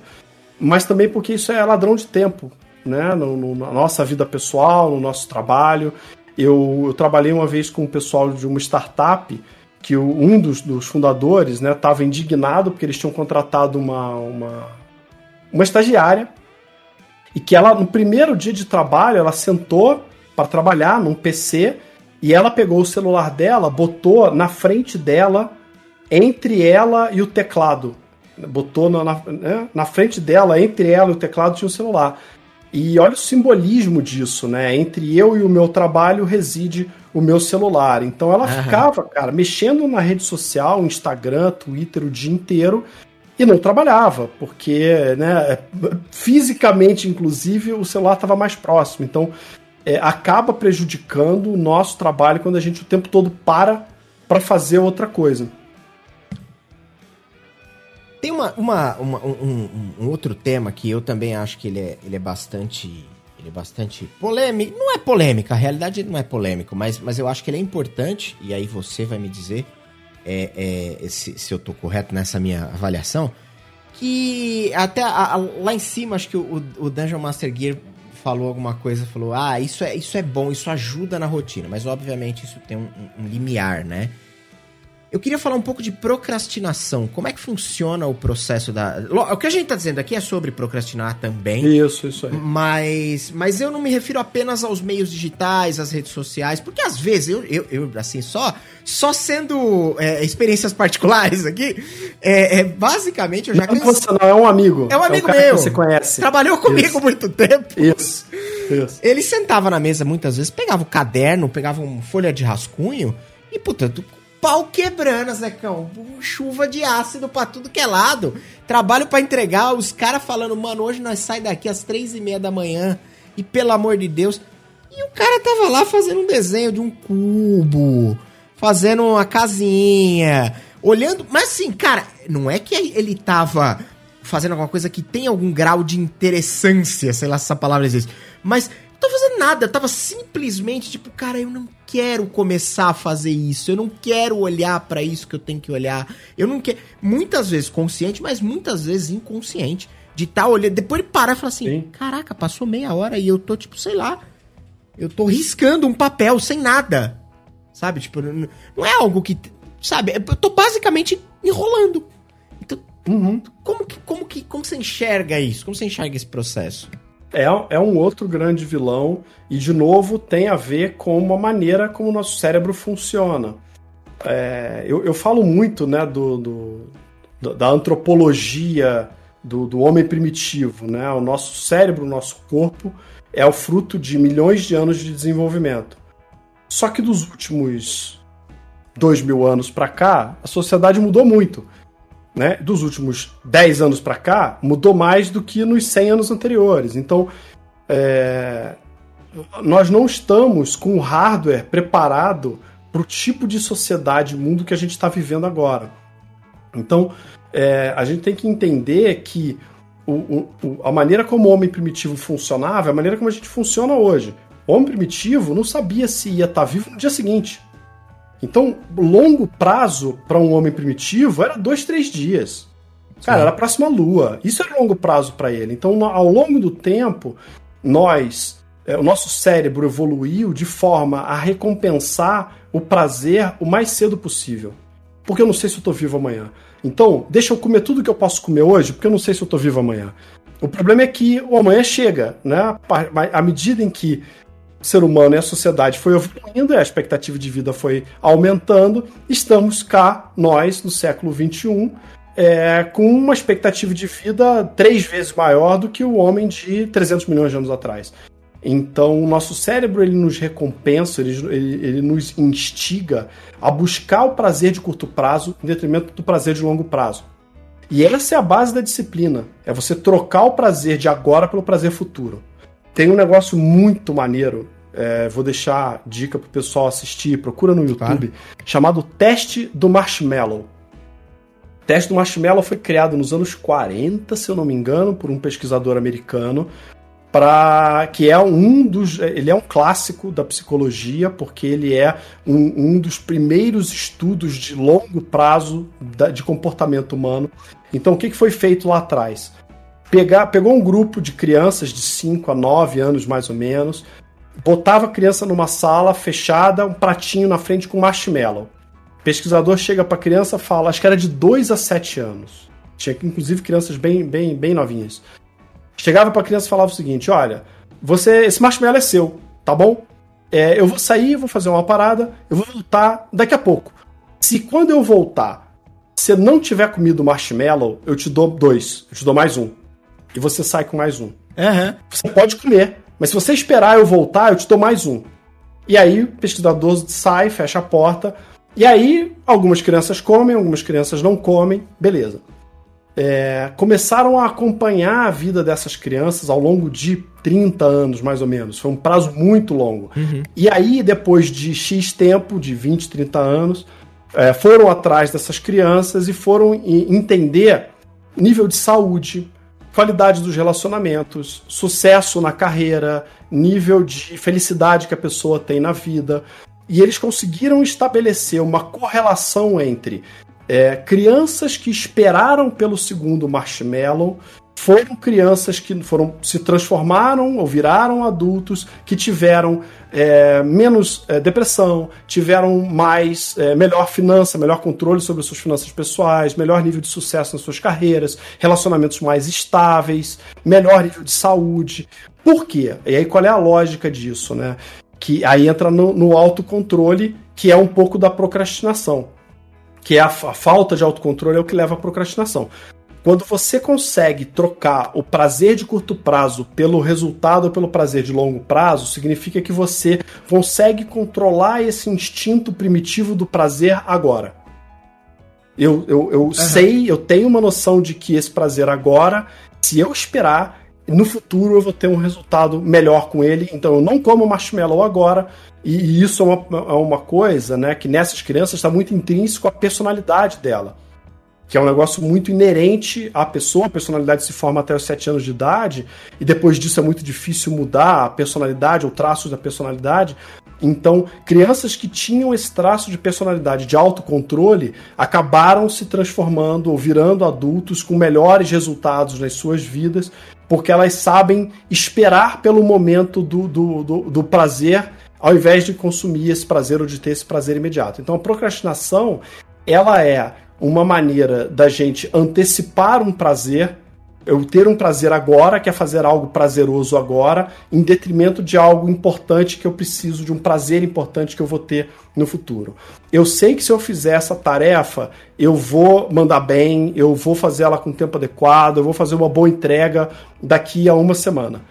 Mas, cara, eu quero desenhar agora, eu quero entrar no Twitter agora, eu quero ter esse prazer agora, porque o nosso cérebro está condicionado a isso. Aí fica aquele diabinho. Pô, cara, dá uma passada lá, cara. Instagram, será que deram like lá na tua foto? Olha só aí, cara, notificação aí, cara. E ó, a mensagem da guria que você tá afim.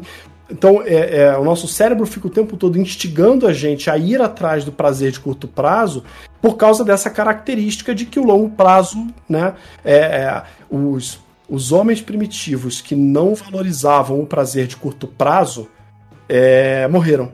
porque eles deixaram de comer hoje para comer amanhã, mas aí o cara morreu no meio do caminho porque ele não comeu hoje. Não deixaram descendentes e, consequentemente, não temos o gene do longo prazo, temos o gene do curto prazo. Então, para combater a procrastinação, eu tenho e daí a importância de você ter listas de coisas. Por isso que eu falo do plano do dia, que é um negócio para hoje. Uhum. Cara, esse meu prazer imediato versus o meu prazer imediato do, do que eu realmente quero fazer de resultado, vale mais ou vale menos? Porque eu, eu tenho vezes que eu falo, cara, eu tô cansado mentalmente, eu preciso fazer uma pausa de 10 minutos. Então eu, eu voluntariamente me desconcentro do que eu estou fazendo, vou levantar, vou tomar uma água, vou comer alguma coisa, vou tomar um café, vou passar no Twitter, vou passar no Instagram, mas eu boto um horário para isso porque eu sei que eu tenho outras coisas mais importantes a cumprir. Quando, quando você coloca esse esse limite, esse limite é uma parada que é, é, é parece, ele sempre parece muito difícil. Então, assim, essa, como você bem colocou, faz todo sentido biológico a nossa evolução uhum. ter sido uma parada que, de fato, o cara que deixava para ganhar o louro da vitória daí uma semana, ele acabava morrendo de fome, morrendo comido pelo leão, morrendo, né? Numa situação extrema de sobrevivencialismo, uma coisa muito distante da nossa realidade atual. Uhum. Mas faz todo sentido biológico, porque a gente é muito assim. O lance da nossa alimentação passa muito por isso em Exato. vários momentos e tal, né? É... Agora, hoje a gente consegue racionalizar isso de uma maneira totalmente é, é, é, é articulada. Puta, eu consigo entender como o processo é executado. Aí eu te pergunto, como treinar isso, Azecos? Como treinar essa. É simplesmente se impor a fazer? Tipo, cara, não, eu vou ficar 10 minutos. Vou botar aqui no meu celular que eu vou parar por 15 minutos, vou ficar. Vou desestressar 15 minutos do meu trabalho, mas vai ser 15 minutos. Passou 15 minutos, tocou o despertador, eu parei, larguei. Porque é muito difícil, cara. Quando você tá lá no Twitter, ou você tá lá jogando joguinho, ou você tá lá arriscando o papel. Eu já fiz isso, de botar o. É legal pra caramba. É legal pra caramba. Você não é. quer. Toca e fala assim. Ah, mas também dá pra esperar mais 10, vai. Quem esperou 15, espera 25. Também não muda, não muda grandes coisas. Eu sou, eu sou o exemplo perfeito de fazer isso. Porque eu sou o cara que olha pro relógio e fala assim: Ah, mas também 15 para as 8, pô, 15 para as 8, para as 8 nem é muito. Se eu olhar de 15 para as 8 para 15 para as 9, também passa assim, ó. Eu sou esse cara. Então, a hora que eu olho para isso, eu falo, tá, e aí? Como? Como como engatilhar o meu cérebro ou como despertar o meu corpo para falar, não, cara, não interessa. 15 minutos são 15 minutos e acabou. Como? Como não cair na tentação de passar mais 10? Cara, a, a primeira coisa é, de novo, não tem fórmula mágica. Claro, tá? beleza. Tá? Não tem uma maneira automática de você parar de fazer coisas que te dão prazer. O que você precisa entender é o, qual é a real importância do que você está deixando de lado. Porque, cara, tem vezes que você tá deixando de lado uma atividade que é chata pra caramba, cara. Porra, joguinho é tão mais legal. É, cara, é, e aí eu volto no que eu falei no início. Qual é o objetivo que você tem com isso? Qual é o objetivo de fazer essa tarefa? Essa tarefa te ajuda a cumprir o quê? A cumprir que objetivo do teu trabalho? E esse objetivo do teu trabalho te ajuda a chegar aonde? Ou seja, você tem que ter uma ideia mais clara do que, que você quer para a tua vida. O que, que você quer para a tua vida? E como que esse teu objetivo de trabalho se conecta com o teu objetivo de vida e como que essa tarefa se conecta no teu objetivo.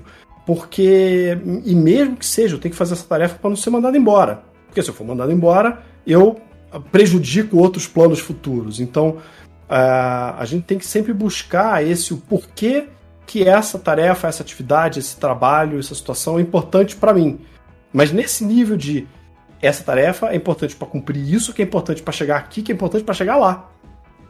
Quando eu consigo fazer, consigo enxergar qual é o meu objetivo maior que eu tenho por trás da tarefa, é mais fácil você é, evitar a procrastinação.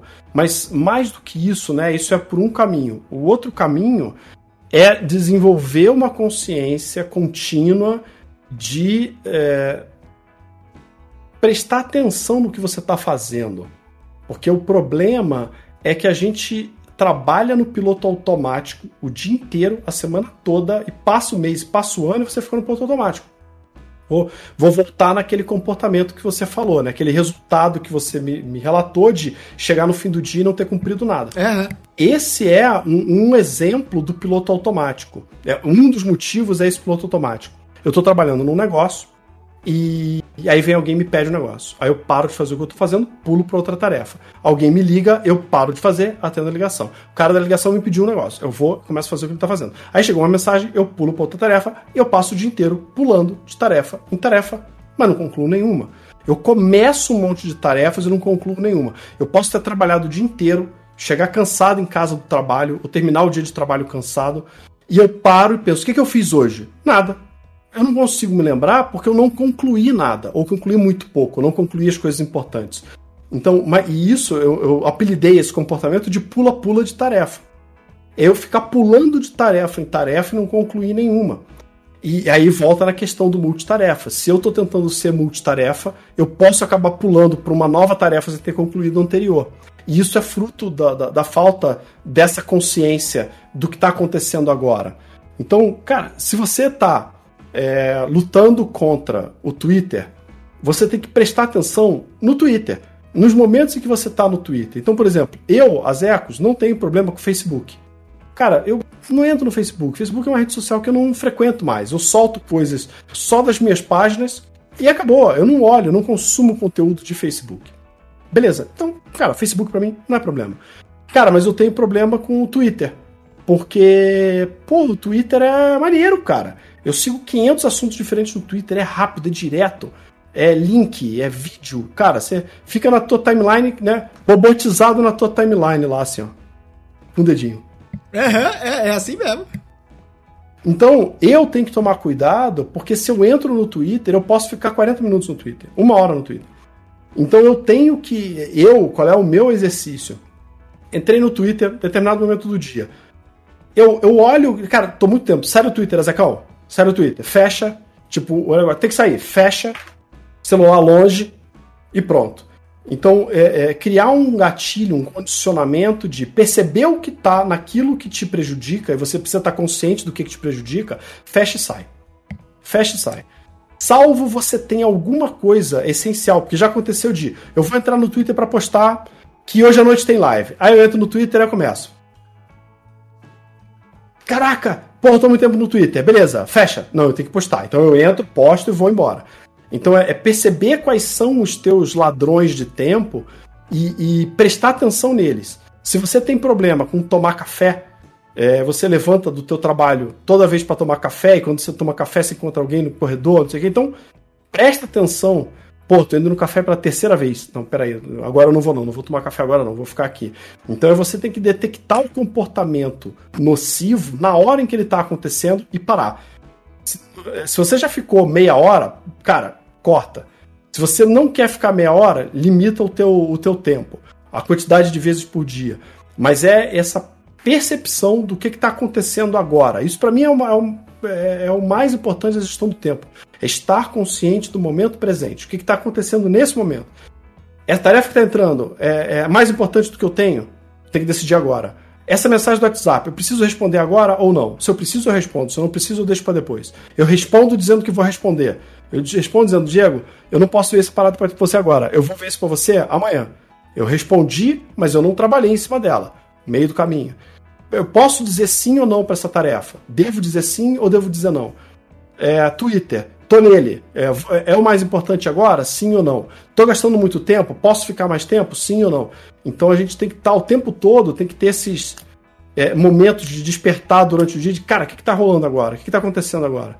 Eu já me peguei, eu já entrei para postar vídeo meu no YouTube e daqui a pouco eu tava vendo vídeo de é, é, queima de caloria. Sabe? Já entrando vídeo de Cities Skylines, de como construir cidades, não sei o que, não sei o que lá. Que é um assunto que eu voltei a jogar Cities recentemente e de repente começou a pintar um monte de vídeo e recomendação e cada um mais maluco que o outro. Uhum. Então, cara, porra, esse vídeo aqui. Caraca, olha o que esse maluco fez aqui. Cara, não, pera lá Entrei no buraco do coelho aqui. Para, fecha, é, né? Ctrl F4, fecha aquela tab, já foi, volta pro trabalho, plano do dia. Qual é o plano do dia? Então é perceber, é saber, reco primeiro, reconhecer o que que te dá esse tipo de gatilho que te leva à procrastinação. Algumas coisas vão te dar mais, outras menos. Uhum. E quais são os principais. E passar a prestar atenção nos momentos do dia que você está perdendo tempo com aquilo que você não deveria. É interessante o que você está colocando, que mais uma vez a gente vê a, a, a, meio que o comportamento humano ele é muito ele é muito semelhante, né? É engraçado isso. Sim, sim. A gente às vezes acha que a gente é muito especial e a gente é tudo muito parecido na realidade, né? E eu digo isso porque eu sou um cara que tem uma peculiaridade que é assistir vídeos que não tem o menor sentido. Então, assim, eu adoro assistir um vídeo de empilhadeira de controle remoto. Eu adoro assistir vídeos sobre é, musculação. A última vez que eu entrei numa academia, acho que eu tinha 16 anos de idade. Eu adoro assistir. De vez em quando eu me pego assistindo os vídeos e falo: Meu, como que eu tô assistindo o sei lá, o, o, Fernando Sardinha fazer bíceps que isso é relevante. Cara, eu não faço musculação, eu não tenho interesse por musculação, mas do nada eu me pego olhando para isso. Por que, que eu tô trazendo esse esse esse ponto do, da musculação? Porque eu lembro de, de um desses caras aí da musculação falando sobre consciência corporal. Não basta você fazer o exercício, você tem que fazer. Porque entrar na academia, chegar, botar um fone de ouvido, eu tô falando, tô numa reunião, tô não sei o que, eu fiz o exercício, corri aqui na esteira. Tipo, Cara, não, não é assim. Você precisa ver, você precisa sentir, precisa pegar o músculo aqui. Então você precisa entender, você precisa ter o movimento correto, a biomecânica certa tal, não sei sim, o quê. Sim, sim. E é muito do que você tá falando que a gente realmente faz as coisas tudo no automático, de olhar e falar assim: peraí, peraí, peraí, peraí, peraí, peraí, o que eu tô fazendo no Twitter, cara? Isso. Sabe? Porque. Prestar atenção no momento presente. Exato. Você tá na academia, você tem que prestar atenção no exercício que você tá fazendo. Né? Você tá ali para quê? Aí eu volto de novo. Você tá na academia para quê? Qual é o teu objetivo? Isso. E assim, é, é, você tem que saber qual é o objetivo, porque eu já vi, pegando exemplo de exercício físico, eu já vi cara chegar na academia, chegar pro instrutor da academia e falar: Cara, quero ficar forte. Aí o instrutor, não, beleza, vou te fazer um treino de força aqui. Aí o cara passa três meses e fala: Pô, professor, não tô forte. Aí o cara fala: Pô, como não, cara? Tu pegava 20 quilos de supino, agora tu tá pegando 80. Ele, não, mas porra, mas não tô com o peitoral desenvolvido. O cara, ah, mas porra, mas aí não é forte. Você quer ficar definido, você quer hipertrofia, não é força física. Então o cara tem que saber o que, que ele quer, Sim. tem que saber verbalizar o que ele quer e, e, e prestar atenção no que ele tá fazendo, porque é, tem cara, por exemplo, o cara quer ganhar. É, ah, eu quero ficar definido, mas o cara tá pegando mais peso. Cara, pegar mais peso não vai ajudar tanto na tua definição quanto você fazer o exercício devagar e muitas repetições. Então, é, e aí é um outro problema, né? Que é um pouco da filosofia zen budista, estar presente no momento presente eu tô aqui na academia, mas eu tô pensando no trabalho. Exato. Aí eu tô no trabalho, eu tô pensando na, na, família. Aí eu tô com a família, aí eu tô pensando no futebol que eu não tô jogando. Aí eu tô no futebol, eu tô pensando que eu tinha que estar na academia. Então, as pessoas muitas vezes estão aqui pensando no lá. E quando tá no lá, tá lá pensando no outro lá. Então, isso da consciência corporal que você falou é exatamente isso, cara. Presta atenção no teu exercício, no teu movimento. Se tá dando a dor, na parte correta do músculo que você está fazendo.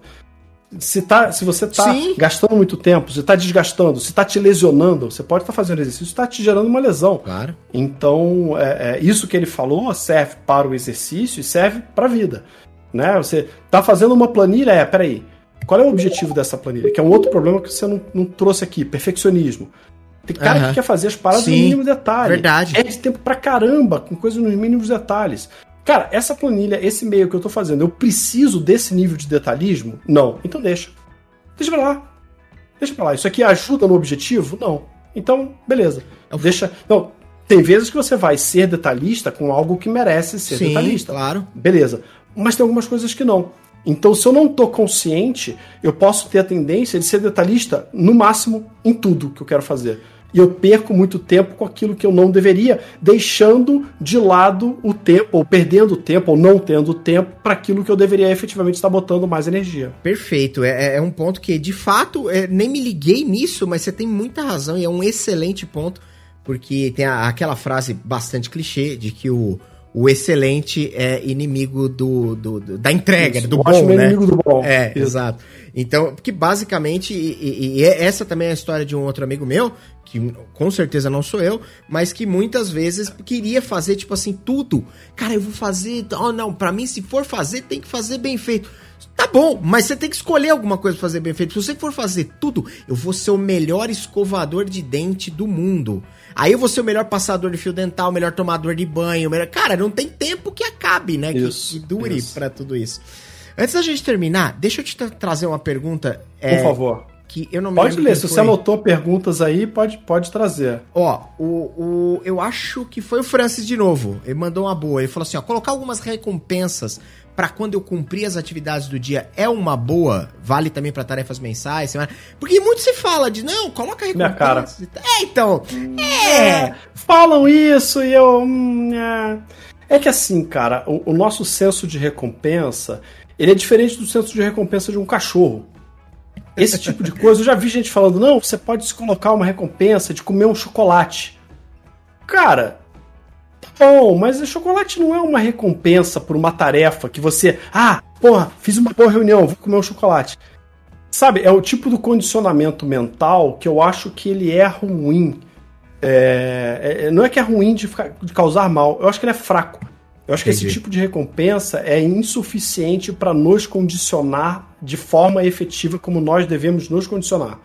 O nosso condicionamento é, precisa ir para um lado mais lógico, mais racional, no sentido de, cara, eu tô, eu preciso fazer essa tarefa, porque essa tarefa me, vai me ajudar com isso, e isso vai me ajudar com isso, aquilo lá, lá na frente. É, e não porque eu vou fazer essa tarefa e vou comer o bombom.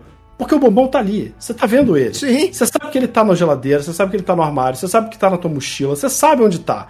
Então, nada impede você de ir lá e comer o bombom sem a tarefa feita. Porque você. Porque o teu cérebro quer antecipar prazer. Então. É. É, eu, eu não sei, eu não conheço quem tenha feito efetivamente esse ciclo de autocondicionamento de fiz um negócio bom e vou me dar uma recompensa. Você pode se dar uma recompensa, mas é, talvez assim, vou fazer essa tarefa e vou tirar 10 minutos, pode ser. Entendi. É, vou levantar para tomar um café, vou levantar para comer um, uma, um bombom, beleza. É, vou me permitir, é, quando eu terminar isso hoje, eu não vou mais trabalhar, vou fechar o meu dia de trabalho hoje às quatro da tarde, porque essa tarefa é muito importante, então eu vou descansar. Então eu já me condiciono que depois disso acabou o dia. Mas essas pequenas coisas que eu já vi algumas pessoas, alguns autores falando, bota um chocolate, bota um não sei o que, algo físico, uhum.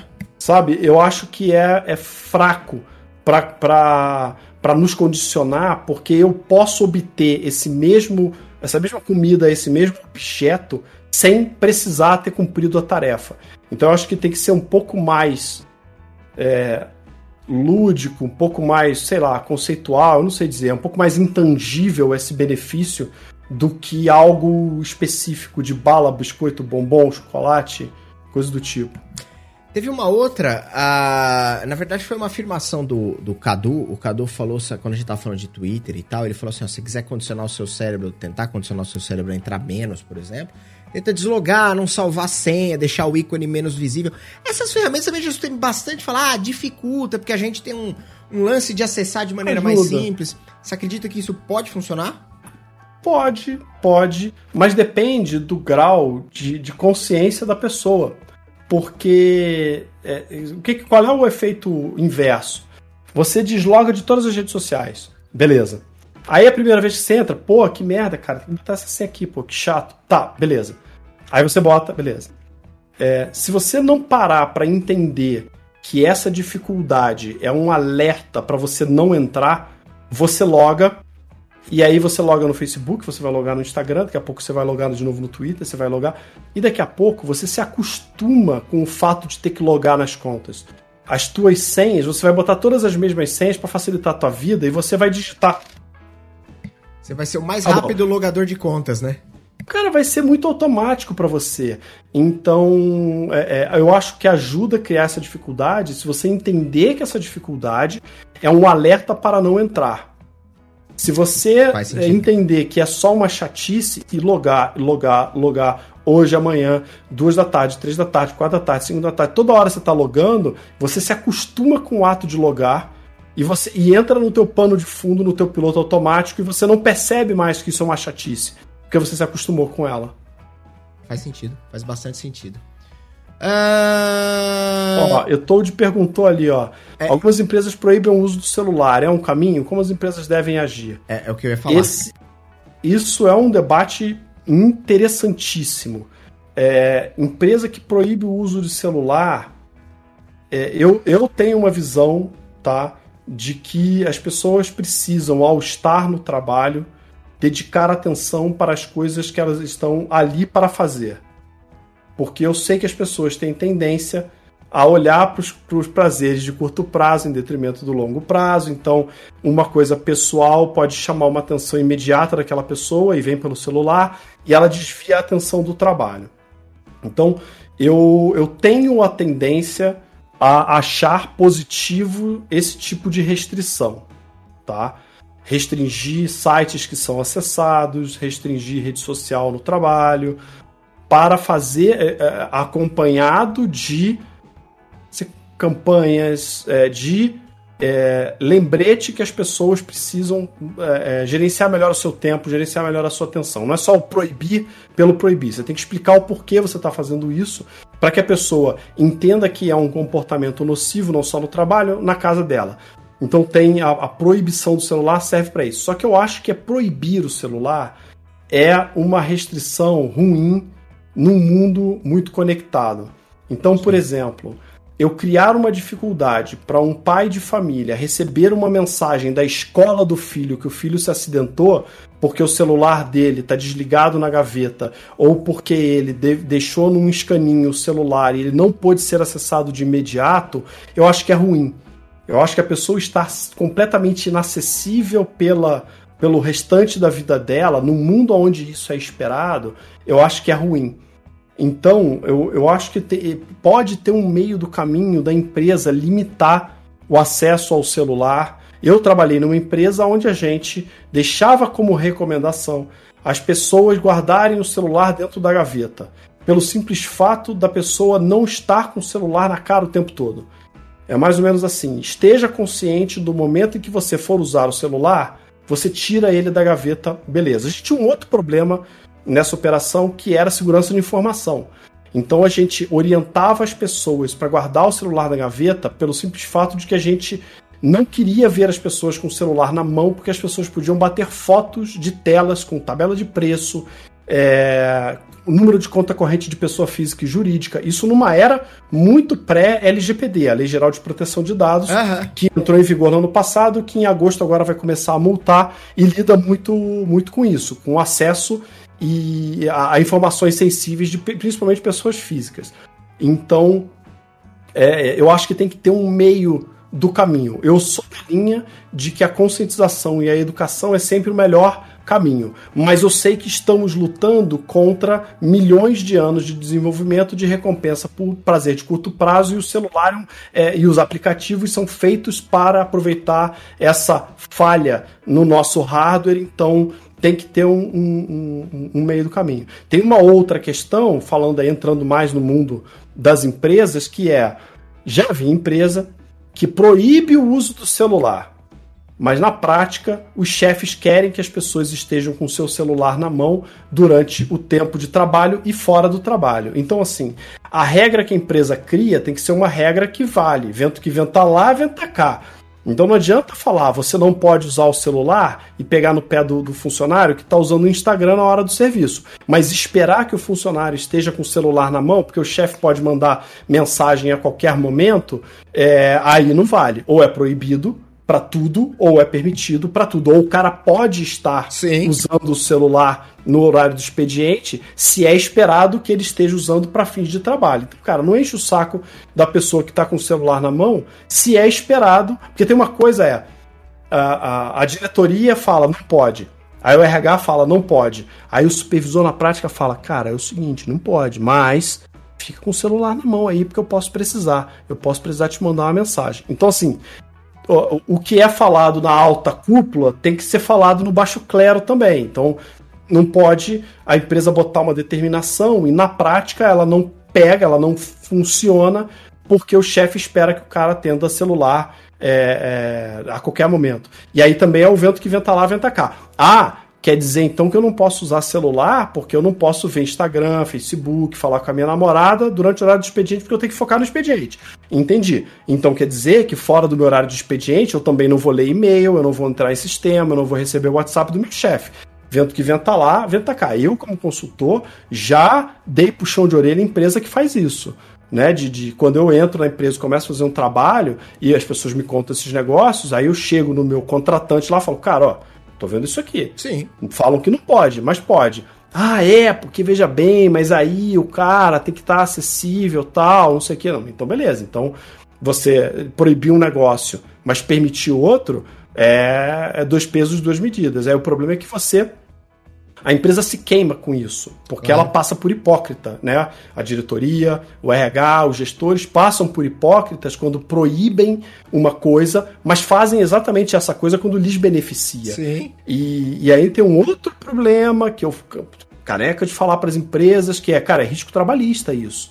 Se você está acessando uma pessoa fora do horário de expediente, numa ferramenta que a pessoa comprou com dinheiro dela e o chefe está mandando WhatsApp para a pessoa falando para ela trabalhar e fazer isso e fazer aquilo, você fica exposto a um processo trabalhista.